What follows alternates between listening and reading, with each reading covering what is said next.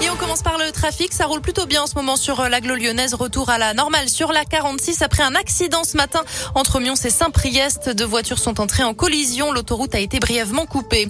Et puis je rappelle que les routes risquent de se charger aujourd'hui et demain, notamment sur l'A7. Ce sera dense aussi dimanche dans le sens des retours vers les grandes métropoles en ce week-end de fin d'année.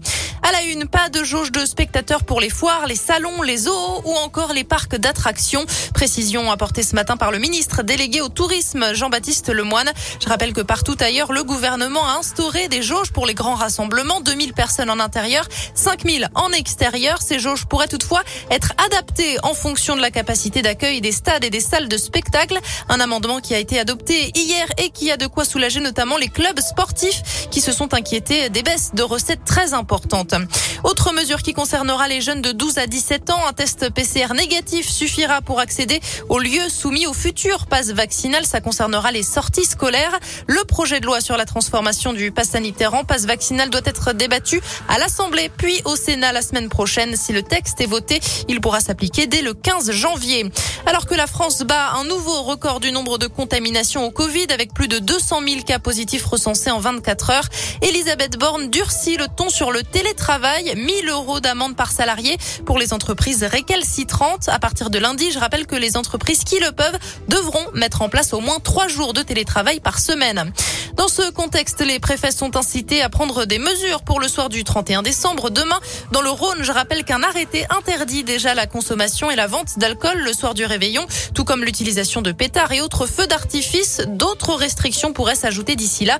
Dans l'un, par exemple, les bars devront fermer à 1h du matin.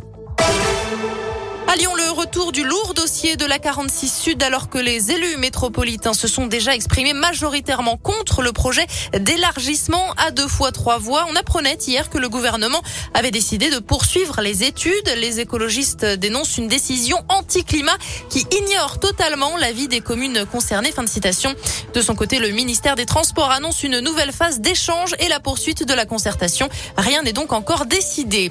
Elle accuse un médecin d'avoir voulu lui injecter du sérum physiologique à la place d'un vaccin contre le Covid.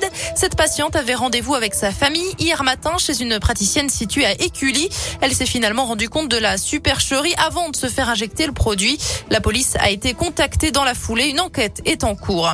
Et puis on termine ce journal avec une famille décidément heureuse dans le Rhône. Elle remporte pas moins d'un million et demi d'euros après avoir joué au loto du patrimoine. Le ticket a été acheté dans un tabac du 3e arrondissement de Lyon, précisent nos confrères du Progrès.